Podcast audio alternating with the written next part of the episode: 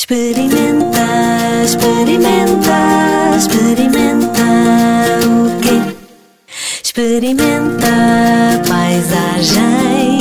Entra neste museu ao ar livre, no centro de Portugal.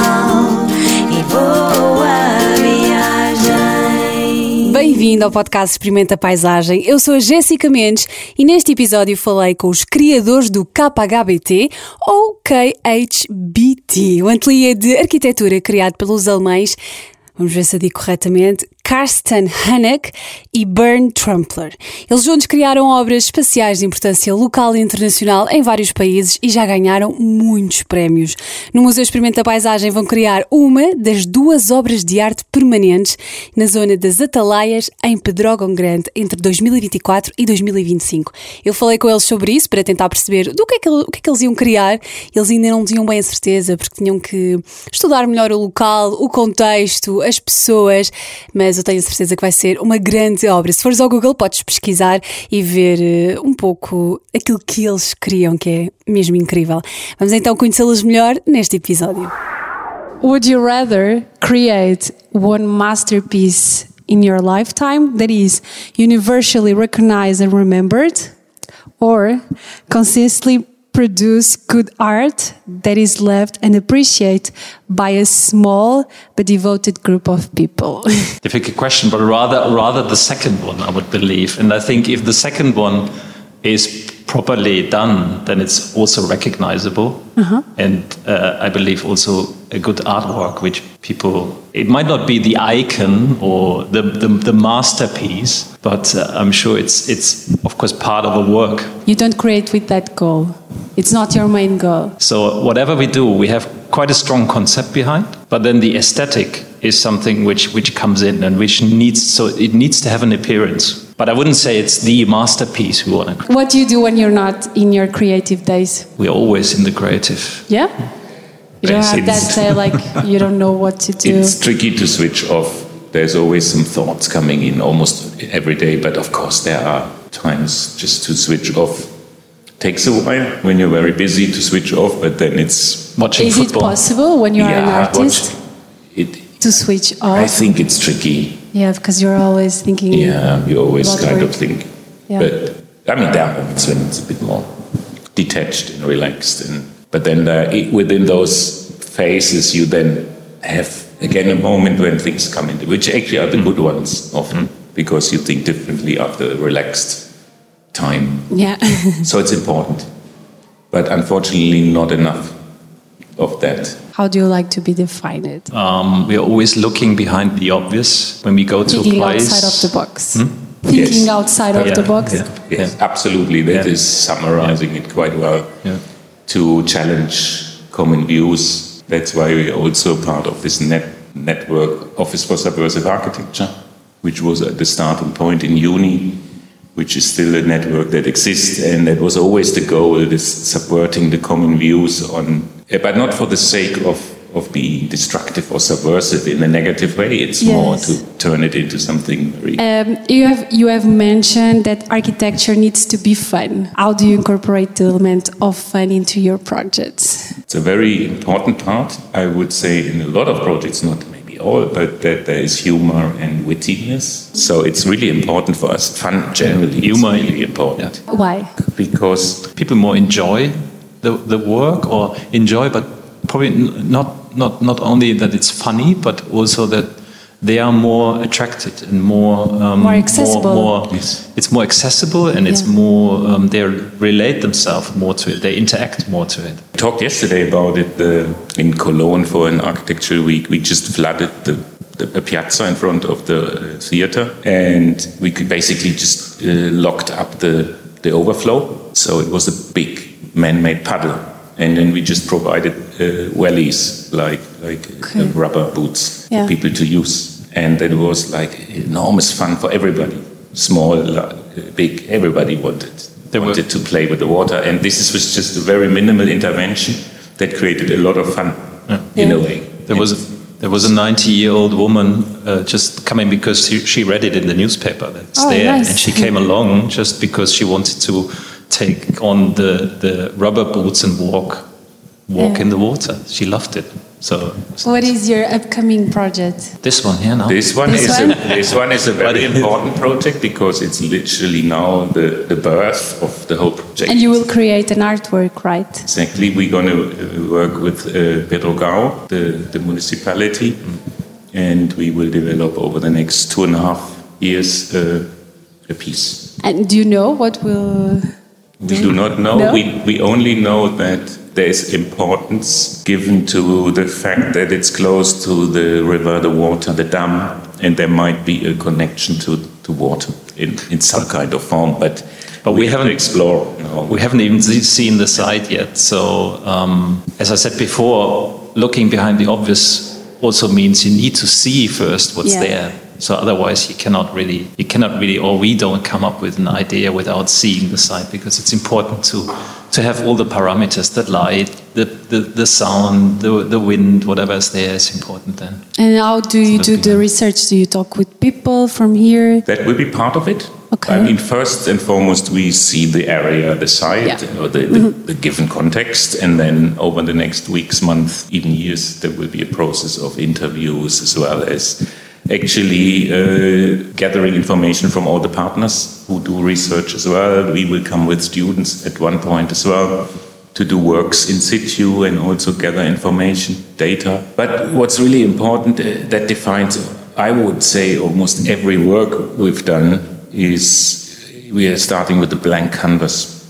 So we don't have a, a kind of signature style that comes wherever we go. How do people know, like looking at a artwork and know that they're from your studio? Do you have like a signature or something? But this is exactly the, the difficulty because, on the one hand, it's not a, a signature style in Yeah. the sense, but uh, there are, I think, there's certain conceptual boldness that you can create links.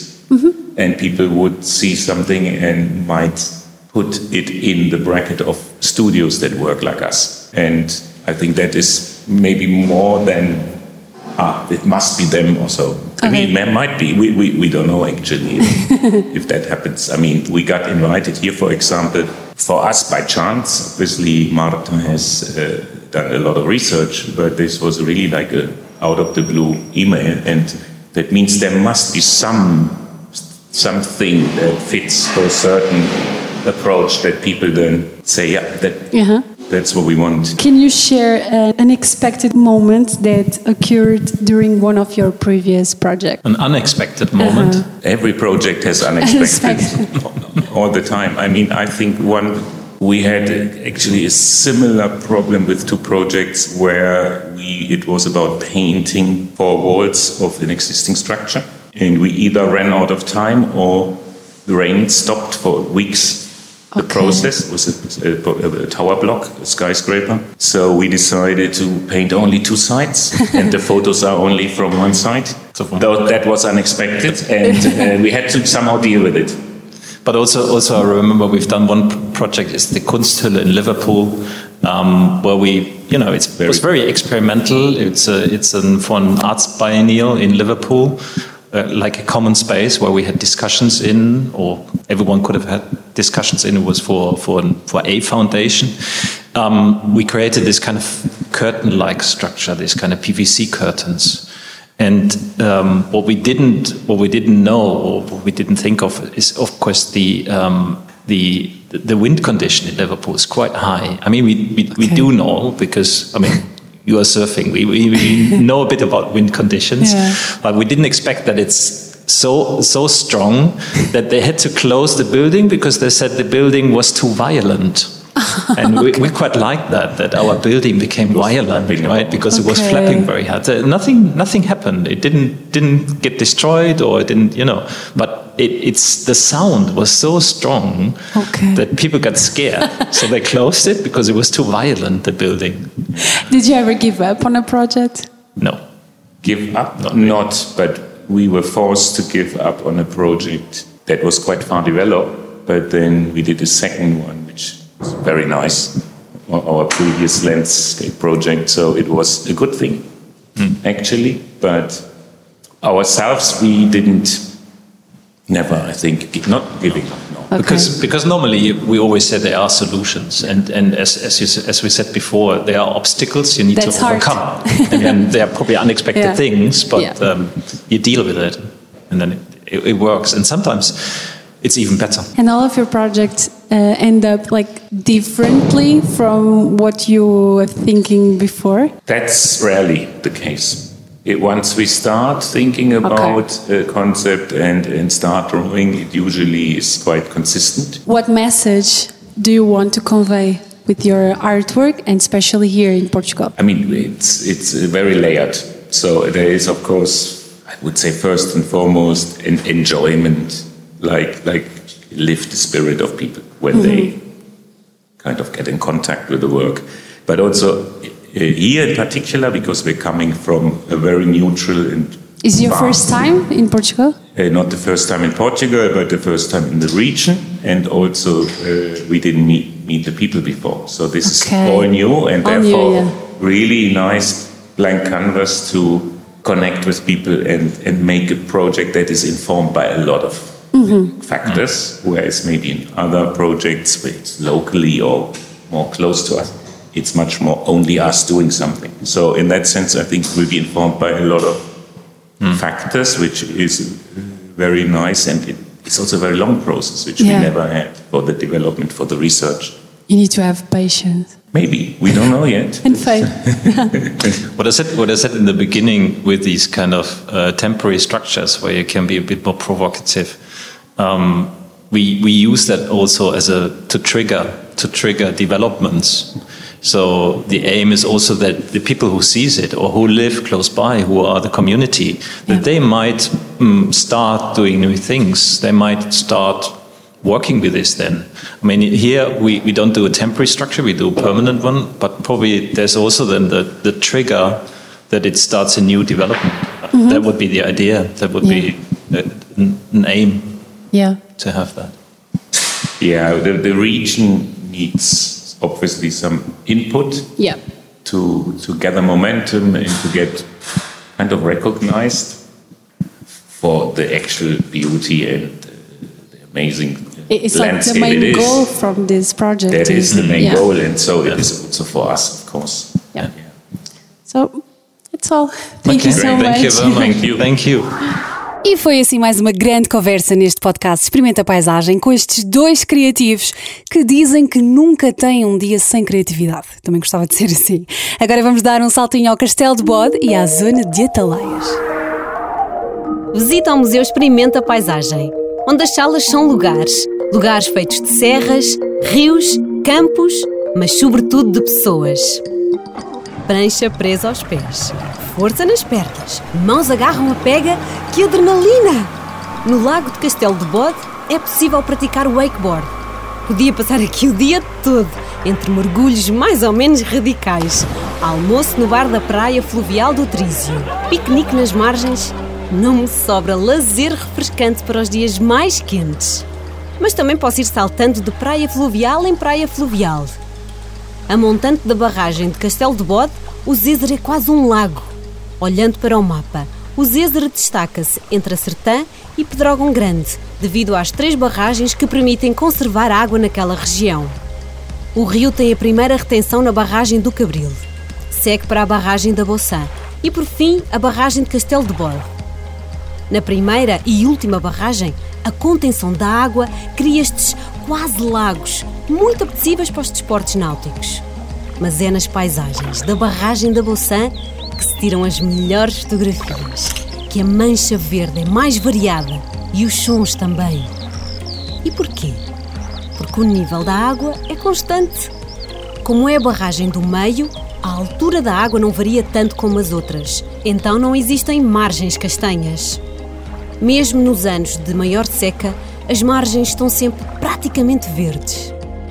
Não resiste fazer este caminho desde as ataleias de Pedrógão Grande até ao Rio Zízere e juntar-me aos habitantes para um piquenique no Parque de Merendas, junto ao rio. A água também não é tão fria como nos outros trechos do Zézer e apetece tanto pegar na canoa e descobrir as margens pelo lado do rio. Vou aproveitar! Distante da margem, olhando para o monte, percebe-se ainda melhor o potencial deste sítio. Percebe-se que há coisas a melhorar e que é possível reforçar a identidade deste lugar. E talvez esse projeto não esteja assim tão longe de se realizar. O coletivo alemão KHBT vai projetar com os estudantes da Berlin International University of Applied Science o arranjo paisagístico. E em 2025, os KHBT vão inaugurar a sua obra de arte em Pedrógão Grande. Tenho de vir aqui com mais frequência agora, para acompanhar as alterações deste lugar único, junto ao Zézero.